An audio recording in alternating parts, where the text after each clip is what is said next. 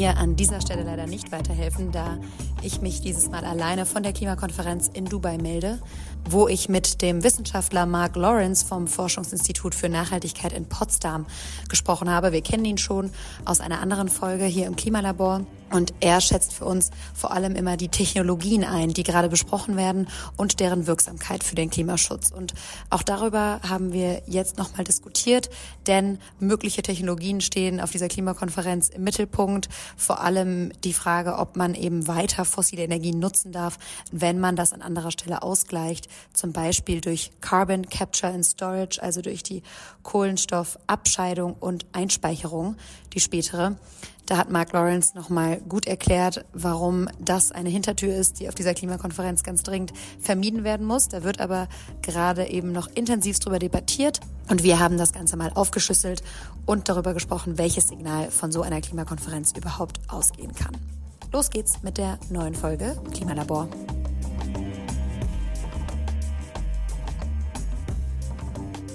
Also, wir sprechen hier am letzten offiziellen Tag der 28. Klimakonferenz. Nicht ganz überraschend gibt es hier noch keine Einigung. Wir können aber schon mal darüber sprechen, welche Technologien hier im Vordergrund standen und was für Signale von dieser Klimakonferenz ausgehen. Deswegen ist jetzt Mark Lawrence bei dir, schon ein Bekannter im Klimalabor. Wir freuen uns, dass Sie wieder da sind. Hallo und vielen Dank für die Einladung. Herr Lawrence, erstmal ganz generell, was sind Ihre Eindrücke von dieser Klimakonferenz? Welche Signale werden davon ausgesendet? Also das sind tatsächlich natürlich sehr stark gemischte Signale. Ähm, es gibt eine, eine starke Verbund zwischen Deutschland und vielen anderen Ländern, die wirklich ganz ernsthaft einen Ausstieg aus den fossilen Brennstoffen, äh, Energiequellen sehen wollen. Und dann gibt es andere Länder, die das natürlich nicht sehen wollen, weil das ist natürlich eine ein, ein äh, Quelle von ihrem eigenen Reichtum. Und die diese führt zu gemischten Signalen. Einerseits gibt es den Push für einen Phase Down das ist so eine Reduzierung von fossilen Brennstoffen, aber nicht gesagt, wie weit und wie, wie, wie intensiv. Und dann gibt es den Push für ein Phase-out, natürlich von Deutschland und anderen. Und das ist dann der Push, um wirklich raus, komplett aus den fossilen Brennstoffen zu kommen. Was nicht gemischt ist, ist die Meinung unter Wissenschaftlern oder beziehungsweise die Verständnis unter Wissenschaftlern. es ist nicht mehr eine Meinung, dass wenn wir den 2-Grad-Ziel einhalten wollen, geht es nur dann, wenn wir auf einen eine Null CO2-Emissionen oder ein Netto Null CO2-Emissionen in den nächsten Jahrzehnten kommen. Und das wird sehr schwierig sein, wenn wir nicht rasch aus den fossilen Brennstoffen aussteigen. Das heißt, Sie sprechen hier schon über das 2-Grad-Ziel. Eigentlich kämpfen hier ja immer noch alle für das 1,5-Grad-Ziel. Haben Sie das abgeschrieben? Abgeschrieben nicht. Rechnerisch ist es noch möglich, das einzuhalten. Allerdings, und, und ich, und ich ähm, bewundere die, die, die, den Mut und den äh, unending Power für diejenigen, die da immer noch danach kämpfen. Aber rechnerisch nur ist es möglich. Ähm, wird sehr schwer sein, das einzuhalten. Und zwar, wir sind an einem Punkt, dieses Jahr werden wir mal sehen, aber ich schätze, wir landen bei etwa 1,3 Grad über den vorindustriellen Zeittemperatur. Ähm, wir haben den wärmsten Juni, wärmsten Juli, wärmsten August, wärmsten September und wärmsten Oktober seit der Aufzeichnung. Ich habe noch nicht geschaut, wie November gewesen ist. Ähm, wir sind wirklich in, in, in Ausnahmezustand jetzt gegenüber das, was wir vor fünf Jahren waren. Und das heißt, die, die Zeitraum bis wir 1,5 Grad übersteigen, ist ganz kurz. Also eben seit 2015 sage ich schon anderen rechnerisch, dass wir so circa 2030. Das heißt, wir mussten, und, wir mussten den Ruder sehr, sehr schnell umreißen, um überhaupt unter 1,5 Grad bleiben zu können. Nichtsdestotrotz, ich sehe das als absolut sinnvoll, ein hochgestecktes Ziel einzusetzen und dafür zu pushen und pushen und pushen, weil jede Zehntel Grad zählt. Und ob es 1,7, 1,8, 1,9 Grad, das ist immer noch besser als 2 Grad. Und sehen Sie diesen Ausnahmezustand, in dem wir jetzt sind, sehen Sie das hier reflektiert auf dieser Klimakonferenz? Spürt man das? Es ist ja zu Beginn, ich bin jetzt wirklich schon seit dem ersten Tag hier, gab es ganz viel Optimismus mit diesem Start, wo es eben schon einige Entscheidungen gab, vor allem was andere Finanzierungsfragen anging, aber eben nicht in dieser Kernfrage der Reduzierung der CO2-Emissionen, die ja unbedingt runter müssen. Das heißt, spüren Sie eine Veränderung auch im Vergleich zu anderen Klimakonferenzen, dass dieser Notstand jetzt auch bei allen angekommen ist? Persönlich spüre ich eine Ermüdung bei dieser Klimakonferenz. Also das kann sein, natürlich, die Klimakonferenzen sind so aufgebaut, dass man einen Kernkreis hat von ein paar tausend Leuten, die, die wirklich die Verhandlungen machen. Und da bin ich am Rande davon in der nächsten Kreis, die Personen, die die Verhandler ähm, und die Parteikollegen mitberaten. Und dann gibt es einen nächsten Kreis, das ist die Blue Zone, wo die sogenannte Blue Zone, wo dann äh, Personen, die ein starkes Interesse haben, am Rande der Verhandlungen ein Signal zu setzen, Zusammenarbeiten zu schmieden, aber manchen auch, um ihre Technologie zu verkaufen oder ihren Lebensstand äh, aufrechtzuerhalten, kommen dann zusammen. Und dann gibt es den äußeren Kreis, den, den Green Zone, wo man ähm, viel mehr dazu kommen dürfen. Und zwar natürlich spürt man einen anderen, äh, einen anderen Gefühl in jeder von diesen Kreisen. Ähm, für mich diese Konferenz, ich hatte eher ein, ein, eine stärkere Frustration und äh, Kampfwille ist da, aber eine größere Frustration, ein größerer Buzz erwartet von diesem Konferenz. Und was ich bisher spüre, bis zu gestern, ist eine ziemliche Ermüdung. Ähm, ich glaube, es ist natürlich ermüdend, immer wieder gegen den Windmühlen zu kämpfen und zu versuchen, Leuten einzureden, dass sie das reduzieren müssen, was sie reich macht.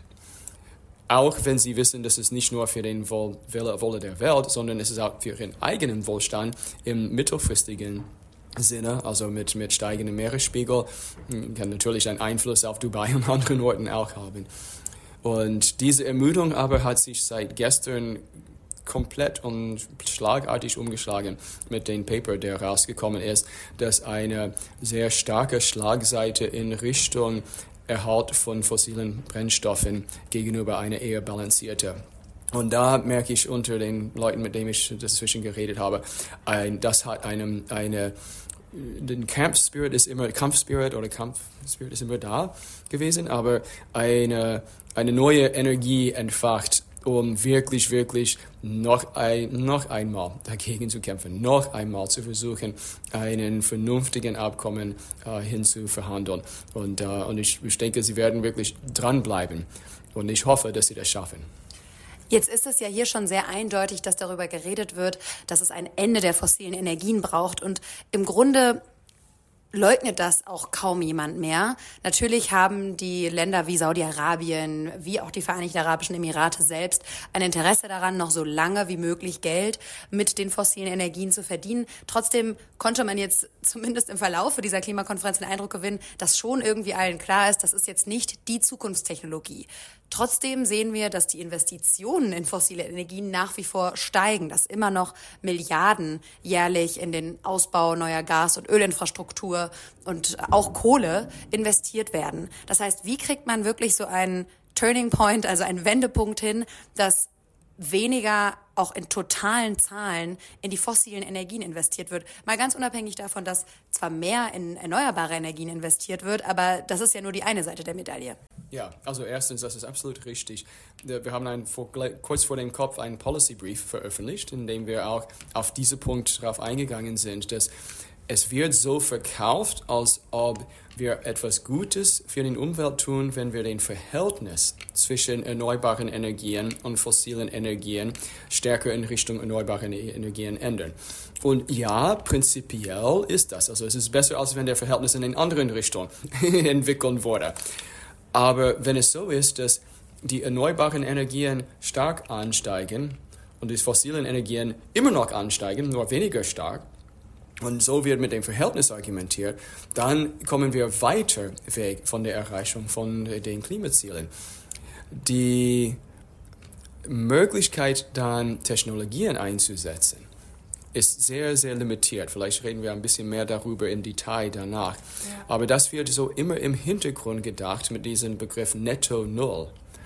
Und mit dem Netto-Null-Begriff heißt es, dass wir Emissionen noch haben. Natürlich wollen diese Fossilindustrieländer den, die, die, den Fossilbrennstoffe noch verkaufen dass wir diese Emissionen noch haben. Aber sie hoffen, dass wir Technologien zur Verringerung entweder von den CO2-Ausstoß, sprich CCS, bei Kohlefabriken, Kohlekraftwerke. Also Carbon Capture and Storage sozusagen, Richtig. wenn man äh, CO2 aus der Luft wieder absaugt aus diesem Prozess und dann irgendwo einspeichert. Richtig, oder sogar auf Deutsch äh, Kohlenstoffabscheidung und Speicherung. Kann ich auch. Genau. genau. ähm, also es gibt die Technologie, die direkt an den Kraftwerk arbeitet, das verhindert, dass das CO2 in die Luft kommt.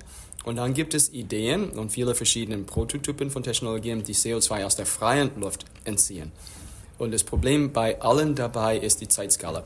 Wir schreiben seit Jahren, also wirklich seit zehn Jahren in großen Artikeln uh, und Assessments, dass wir können wirklich nicht erwarten, dass diese Technologien auf eine klimarelevante Skala das heißt, groß genug, um wirklich den Klimageschehen und die Klimapolitik richtig zu beeinflussen. Und das heißt, so, dass sie mehr als ein, ein paar Prozent von unseren Emissionen dann aus der Atmosphäre entziehen.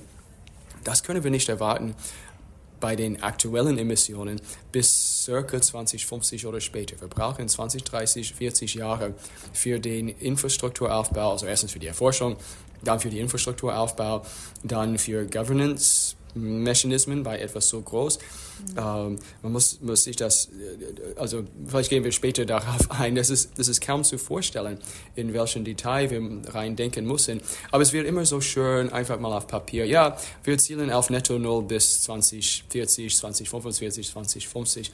Und diese Netto Null bis etwa 2050 heißt absolut Null. Und das heißt keine Emissionen mehr aus den fossilen im Grunde sind ja all diese Technologien genau die Hintertür, vor der hier alle gewarnt haben und gesagt haben, das darf hier eben nicht das Signal sein, was hier rauskommt, weil es eben nicht unmittelbar und sofort die CO2-Emissionen senkt. Trotzdem, was ist Ihr Eindruck? Wie viel wurde darüber gesprochen? Ich hatte jetzt das Gefühl, es ist allen klar, dass das eine Hintertür ist und trotzdem wird sehr viel darüber diskutiert. Es gibt sehr viel, es wird sehr viel Zeit damit verbracht, über diese Dinge zu verhandeln und das lenkt ja irgendwo auch vom Kern ab. Oder sagen Sie, wir müssen darüber sprechen, um das Dilemma aufzulösen? Also mein Eindruck, und wie gesagt, es gibt verschiedene Kreise hier. Ähm, mein Eindruck ist in den, den wichtigsten Kreis, den Innenkreis, dass hauptsächlich über den Big Picture darüber gesprochen wird. Also Ziele in Bezug auf Netto Null mit dem Verständnis, da muss irgendwas dahinter sein, dass das CO2 entzieht. Also genauso wie bei Paris. Also Paris war der Ziel von 1,5 Grad, beziehungsweise ähm, möglichst 1,5 Grad, zumindest mal unter 2 Grad gesetzt. Das kam auf wissenschaftliche Hinweise für die Verletzlichkeit von Ökosystemen und, und ähm, menschliche Besiedlungen bei den verschiedenen Temperaturschwellen. Sie hatten aber keine Ahnung, wie sie das eigentlich einhalten wurden. Das ist erstmals ein Ziel gesetzt. Ja, das finde ich auch nochmal wichtig, dass man das nochmal sagt. Das 1,5 Grad Ziel war ja eigentlich nur die, der Minimalkompromiss, wo viele Inselstaaten, viele Länder gesagt haben, das ist eigentlich die Grenze, bei der wir überhaupt noch existieren, überleben können. Wie man das einhalten kann, das ist ja das, was jetzt in den vielen Klimakonferenzen, acht Stück, ähm, genau, um genau zu sein, seitdem passiert ist, dass man darüber nachgedacht hat und immer mehr Prozesse entwickelt hat, wie schaffen wir diese 1,5 Grad. Ja, also ich hatte die tolle Ehre, dabei zu sein bei Teilen von den 1,5 Diskussionen. Da ich mit einem Kollege, einem Senior-Kollege äh, beim Pariser ähm, äh, Klimatreff, Klimakonferenz dabei war. Und er wurde gefragt, äh, den, den, ähm, äh, den Chefverhandler von den kleinen Inselstaaten zu beraten und hat mich mitgebracht. Und wir haben wirklich intensiv darüber gesprochen, über den Brackets, also in diese, die, diese, diese, wie heißt die Brackets? Klammern. Klammern, danke mhm. sehr. Über diese Text in den eckigen Klammern. Und, uh, und der Text sieht so aus in der Entwicklung, dass es viele eckige Klammern hat von Optionen. Und, uh, und eins der Optionen war diese 1,5 Grad Ziel. Und wir haben Ihnen geschildert, was der Unterschied zwischen 1,5 Grad und 2 Grad für Kleininselstaaten ausmacht. Und wir waren sicherlich nicht die Einzige. Also ich will nicht Großes auf meine Kappe ziehen. Ich hatte die Ehre, dabei zu sein und das mitzu, mitzuerleben und sehen, wie sie auf, sowohl aufleuchteten in Bezug auf ihren Kampffeuer, dass sie das absolut drinnen sehen wollten. Nicht, dass sie unbedingt geglaubt haben, dass es eingehalten wird, aber dass wir möglichst in der Richtung das einhalten und dass sie auch einen Mechanismus haben, wenn wir tatsächlich über 1,5 Grad gehen und wenn die Inselstaaten anfangen, nein, nicht wenn, die Inselstaaten fangen schon an zu, zu verschwinden. Also ähm, Sie wissen schon, Australien nimmt schon Flüchtlinge auf und so weiter. Also die, wenn, wenn das verstärkt wird, dass sie einen Mechanismus haben, auch auf die äh, größeren Staaten der Welt einen Finger zu zeigen und sagen, ihr habt das uns angetan, hilft uns irgendwie. Diese, vielleicht kurz zurückzugehen zu den 1,5 Grad Ziel. Ich sehe das ein bisschen wie jemand, der äh, in der Schule ist und bis der 11., 12. Klasse so immer ein bisschen durchgewurschtelt hat. Ähm, naja, mach was ich muss und, und, und mit einer eine 3er, 4er Schnitt. Ähm, oh, kommen Sie an. Und dann plötzlich kommen Sie in der, der, der 12. Klasse, haben anderthalb Jahre übrig und sagen, hm, eigentlich würde ich ganz gerne Zahnarzt sein. Aber dafür muss ich ein, ein NC von so und so haben durch mein Abi. Okay, ich mach das. Ich streng mich an. Ja, und, und ohne zu wissen, wie man sich anstrengt. Und das ist der zweite Teil. Dann müssen wir auch wissen, ist es überhaupt möglich? Ist es rechnerisch möglich? Das können wir Wissenschaftler dann zeigen.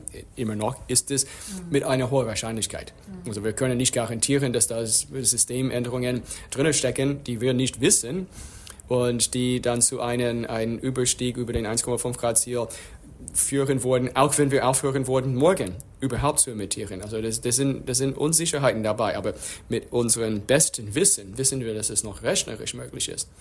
Aber dann, was musste man machen? Also äh, die, der Junge oder die Mädel mussten sich so ins Zeug legen und so wirklich kämpfen für ihren, ihren Ziel, äh, das Einserschnitt.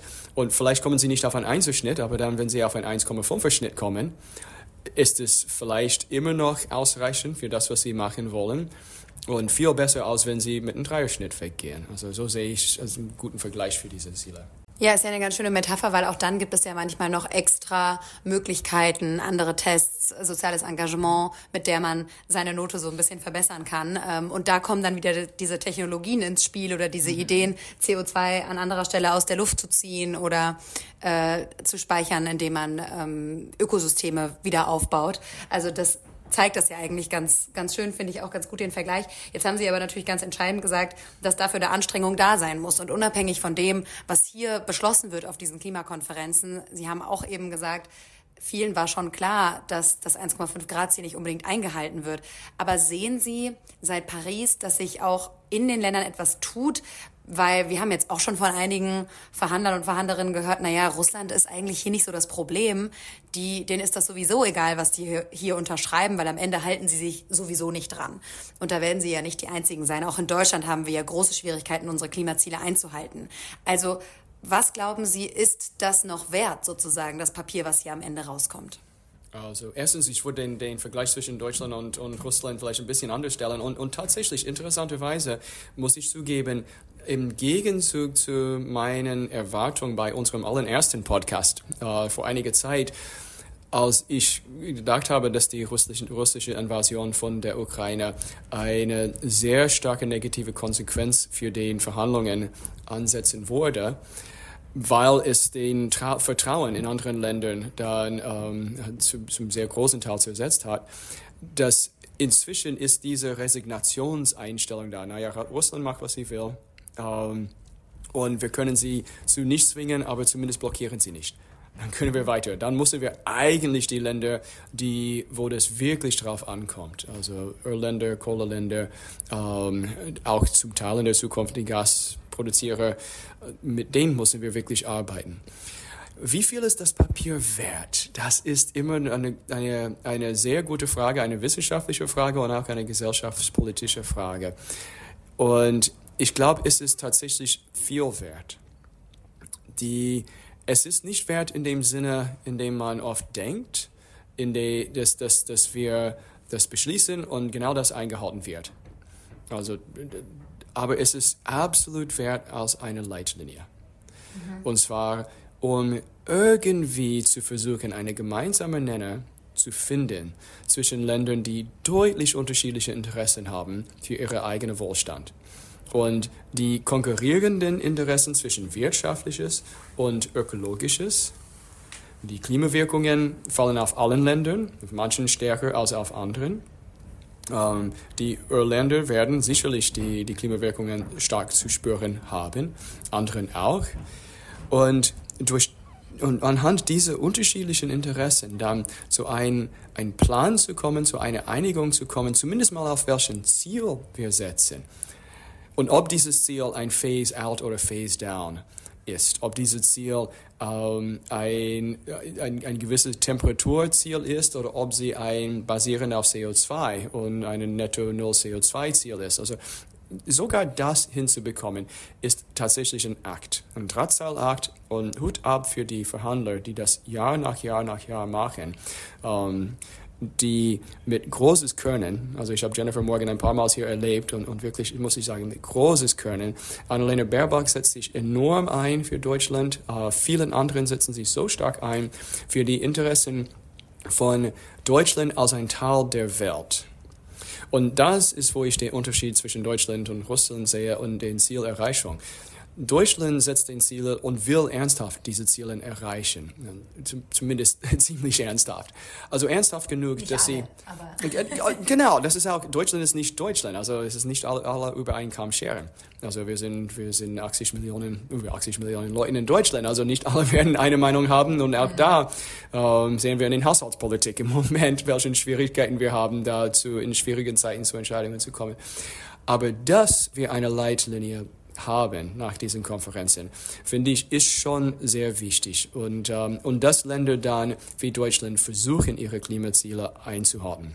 Und auch wenn sie das leicht verfehlen. Also Deutschland wollte von, ich glaube, eine, was war der, der 40 Prozent Reduktion und sie hatten, hätten nur eine 36 Prozent Reduktion geschafft. Dann kam Covid, äh, Lockdowns und dann haben sie tatsächlich die 40 Prozent Reduktion geschafft. Aber eigentlich hätten sie das verfehlt und es ist jetzt wieder äh, zurück zum, zum alten äh, Abstiegsgrad.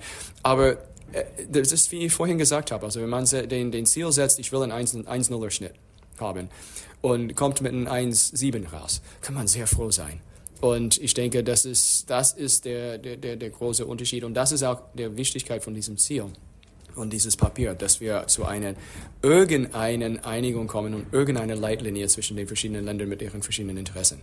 Ja, also wir sehen das hier ganz eindeutig, den Unterschied zwischen den Ländern, die eine Öffentlichkeit haben, im besten Fall auch eine demokratische Öffentlichkeit, die das natürlich auch dem, der jeweiligen Regierung dann vorhält und sagt, ihr habt euch doch hieran gehalten. Und wir sehen ja auch immer mehr Klagen. Also tatsächlich da, wo es ein juristisches System gibt, das diese Dinge ernst nimmt, dass sich ja das Völkerrecht an internationale Vereinbarungen hält, da hat das natürlich einen ganz klaren Effekt. Einmal kurz auch an der Stelle noch zur Erklärung. Jennifer Morgan ist die Staatssekretärin aus dem Auswärtigen Amt, die für Annalena Baerbock für Deutschland hier die Verhandlungen führt. Und beim Fossil Fuel Face Out und Face Down finde ich es auch immer wieder, weil ich es auch mir selber immer wieder erklären muss. Der Unterschied ist eben, das eine ist nur eine Reduzierung, also Face Down, und das andere ist tatsächlich ein Ausstieg, also Face Out.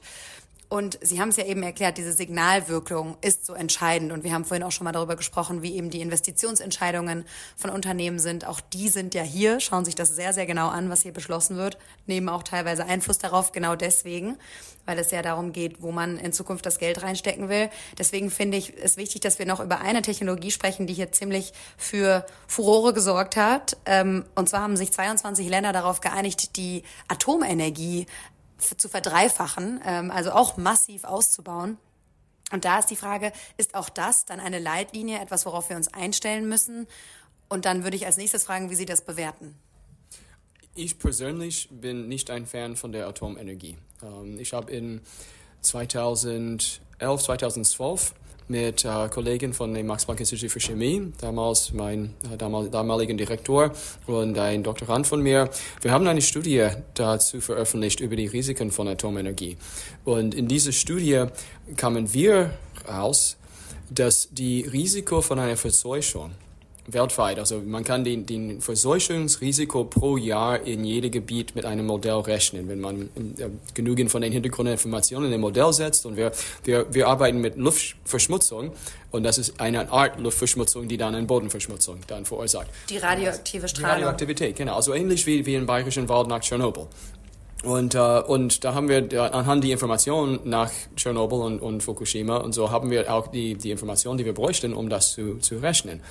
Und wir haben gefunden, dass die unseren berechneten äh, Gefahr oder die, die, die äh, Wahrscheinlichkeit von einer Verseuchung in, in ein Gebiet um etwa ein Faktor von 100 bis 1000 höher ist als durch die Internationale Atomenergiebehörde geschätzt. Also in dem Fall, wo da ein Atomkraftwerk gebaut wird, okay, das heißt, dass dieses Risiko. Also e-, eher, wo sie existieren. Also damals haben wir alle, alle existierenden Atomkraftwerke in ein Modell gesetzt mit den Informationen, die wir finden könnten über die Wahrscheinlichkeit von ein, von verschiedenen Arten von Unfällen und die dann die, die, die Wahrscheinlichkeit von, von Containment von diesen, ähm, die Wahrscheinlichkeit dann wieder, wieder Wind weht und so weiter. Und, äh, und da kamen wir auf einen viel, viel höheren Wert als durch die Internationale Atomenergiebehörde. Und ich habe dann in der Statistik nachgeschaut und gefunden, dass, also es ist komplex, aber es ist äh, einfach zu sagen, Sie haben ein, eine, eine, ähm, eine serielle Wahrscheinlichkeit ist es tatsächlich eine parallele Wahrscheinlichkeit. Um, that means, dass die Wahrscheinlichkeit, die wir berechnet haben, war, dass in, in Gebieten wie Nordamerika und, uh, und Mitteleuropa und Ostasien, wo viele Atomkraftwerke sind, dass man so ungefähr alle 50 Jahre eine Verseuchung irgendwo finden würde. Nun schauen wir zurück. Atomenergie gibt es jetzt seit 70 Jahren und wir haben ihn durch Tschernobyl, durch Fukushima und fast durch Three Mile Island. Also die Werten sind viel näher an unseren Schätzungen als an den allen 5000 Jahren Schätzungen von den äh, Atomenergiebehörde. Also daher bin ich sehr geprägt nach den, nach den Forschungslage zu sagen, mit den existierenden Atomenergiesystemen würde ich nicht weiterführen.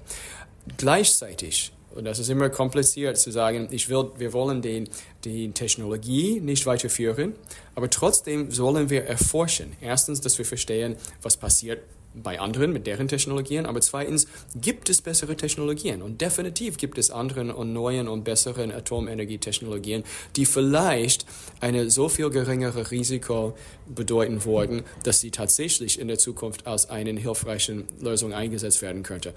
Allerdings, Sie existieren nicht, nicht einmal ein Prototyp. Wir bräuchten Jahre für die Forschung davon, wir bräuchten Jahre für die Infrastrukturaufbau, dann sind wir wieder bei 2050. Genauso wie alle diese Kohlendioxid-Entfernungstechniken landen wir bei 2050 oder später. Und das heißt, wir haben keine Wahl, wenn wir die Temperaturziele einhalten wollen, als unsere Emissionen jetzt drastisch zu reduzieren. Das heißt, auch das nur eine Lösung für eine weit entfernte Zukunft. Forschung immer gut. Ich erinnere mich, das hatten Sie auch schon in unserem bisherigen Podcast nochmal ganz deutlich gemacht. Gibt es eine andere Technologie, die Ihnen Hoffnung macht, die im Rahmen dieser Konferenz diskutiert wurde, die vielleicht auch die Chance hat, hier weitergeführt zu werden? Mm, das menschliche Gehirn.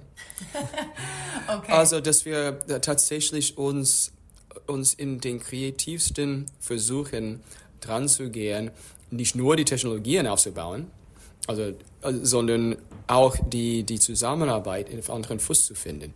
Übrigens, ich bin mit dem Punkt bezüglich Forschung, auch wenn wir aus der Technologie aussteigen, das hat Klaus Töpfer und Co. in den Ethikkommission, in deren Ethikkommissionsbericht reingeschrieben. Und, und Klaus ist immer noch sehr stolz darüber, dass er da das, das reingeschrieben hat, weil der Punkt ist so wichtig, dass wir uns immer noch informiert halten, auch wenn wir raussteigen. Wir, sind, wir haben zehn Jahre lang kaum CCS-Forschung betrieben in Deutschland. Und jetzt stehen wir an einem Punkt, wo CCS wieder im, im Gespräch ist und so. Und zum Glück gab es ein paar Studien, wie, wie das Institut, ähm, an dem äh, unser Forschungsinstitut angegliedert ist, das Geoforschungszentrum. Sie haben ein großes Experiment gemacht, in dem sie ähm, 70 Kilotonnen CO2 verpresst haben und gezeigt, sie könnten es sicher verpressen und es bleibt sicher da. Also so, solches in die, in, gerade in diesem Umfeld, wo das ist. Also solche Versuche sind sehr, sehr wichtig, um diese Technologie voranzutreiben. Es empfiehlt sich dann für, jen, für denjenigen, die mehr über den Kohlendioxid-Entfernungstechnologien wissen wollen, unseren Podcast vor Ich glaube, das vor, vor anderthalb Jahren haben wir das ungefähr dann gemacht. Genau. Wir verlinken ihn nochmal in den, in den Show Notes und ähm, im Text. Die Frage, die ich jetzt gerne zum Abschluss stellen würde, ist noch, Sie sind als Wissenschaftler hier, es gibt sehr viele Wissenschaftler und Wissenschaftlerinnen hier auf dem Gelände, die, Sie haben es ein bisschen skizziert zu Beginn, beratend tätig sind im Inneren und auch in diesem zweiten Kreis. Aber welche Rolle spielt Wissenschaft eigentlich noch? Denn da, Sie haben es eben auch noch mal gesagt, die sind sich ja total einig, die haben ihre Erkenntnisse, die liegen eigentlich alle auf dem Tisch. Ist das inzwischen hier vor allem Geopolitik? Also die Geopolitik ist sicherlich wichtiger an dieser Ortenstelle als die Wissenschaft ist. Ähm, die Wissenschaft spielt eine differenzierte Rolle, je nach Land, genauso wie Sie gesagt haben bezüglich die Gesellschaft. Also ich hab, bin auf dem Weg hierhin, habe ich äh, zwei unseren ganz bekannten Zivilgesellschaftsvertreterinnen und Vertreter gesehen. Also ich werde sie nicht nennen, aber ähm, und ich weiß, wie sie hier am Kämpfen sind, wie immer. Und ähm, Sie meinen Luisa äh, Neubauer, oder? Ja, natürlich, Luisa ja. Neubauer und Christoph Baus. Also mhm. und ähm, und, äh, ich, äh, und ich weiß, wie sie da für die Gesellschaft kämpfen. Und ich weiß, wie wichtig es ist, dass wir in Deutschland ein System haben, wo sie eine Stimme haben. Das ist genauso wie die Wissenschaft. Also in Deutschland hat die Wissenschaft eine sehr starke Stimme. Also ich habe sehr lange intensive Gespräche mit drei der ähm, klimapolitischen Sprecher von drei der großen Parteien hier gehabt, ähm, wie ich immer wieder mit denen habe. Und sie hören wirklich drauf und fragen sehr interessiert und wollen das Wissenschaft verstehen, damit sie dann zumindest mal eine informierte Entscheidung machen können. Das ist in Deutschland. Zivilgesellschaft und Wissenschaft haben beide eine Stimme. Leider in anderen Ländern ist es manchmal nicht so der Fall und das macht auch das so schwierig und deswegen landen wir zurück bei der Geopolitik. Weil das ist dann diese, die Unterschiede in den Ländersystemen und in der Kraft und Macht der Verhandlungschefs und wie sie dann im Verhältnis zu ihren Landsleuten und ihrer Landesführung stehen, macht sehr viel aus, was sie hier überhaupt voranbringen können und wie effektiv wir dann letzten Endes die Verhandlungen führen können. Und das ist einer der, der großen Rätsel. Wie kommen wir anhand dieser verschiedenen Systeme trotzdem zu einer Einigung, die für, den, für die Welt insgesamt gut ist und auch zumindest nicht ganz schlecht für die Länder, die dabei sind, ist. Also auch wenn es künftige Änderungen bedeutet, dass sie diese so gestalten können, dass es für sie eine gerechte Änderung und auch eine proaktive Änderung, eine proaktive Transformation gegenüber einer reaktiven Transformation, wenn die Wasserpegel steigen oder etwas anderes passiert. Und dann müssen sie tatsächlich reagieren in Bezug auf Anpassung. Also das, das für, für, für viele Länder ist das tatsächlich ein, ein Argument. Aber dann haben die unterschiedlichen Länder unterschiedliche Zeitskalen, die sie anschauen. Deutschland hat einen etwas weiteren Blick, vor allem nachdem unseren äh, Verfassungsgericht äh, äh, die Entscheid gemacht hat von den gerade genannten äh, Luise Neubauer Fall. Ähm, was wirklich äh, erstaunlich ist, dass wir so weit kommen können, dass tatsächlich eine Sorgepflicht für die nächste Generationen in den nicht nur irgendwie in den Präambel ist, sondern in den aktiven Handlungen und in der aktiven Gesetzesgebung und Gesetzesentwicklung hereinfließen muss. Und das, das finde ich toll an Deutschland und, und vielen anderen Ländern, die so ein demokratisches System haben. Und schwierig dann, diese zu einer Einigung zu bringen mit anderen Ländern, die deutlich andere Systeme haben. Mark Lawrence, vielen Dank. Wir sind hier live auf der Klimakonferenz, haben hier sprechen können. Deswegen bitte ich auch für etwaige Tonstörungen um Entschuldigung. Das ist nicht einfach hier, es ist sehr viel los. Aber es hat mich gefreut, dass wir Sie sprechen durften. Bestimmt bald wieder. Hat mich auch sehr gefreut, wie immer. Und viel Erfolg weiterhin mit der Berichterstattung. Dankeschön. Tschüss.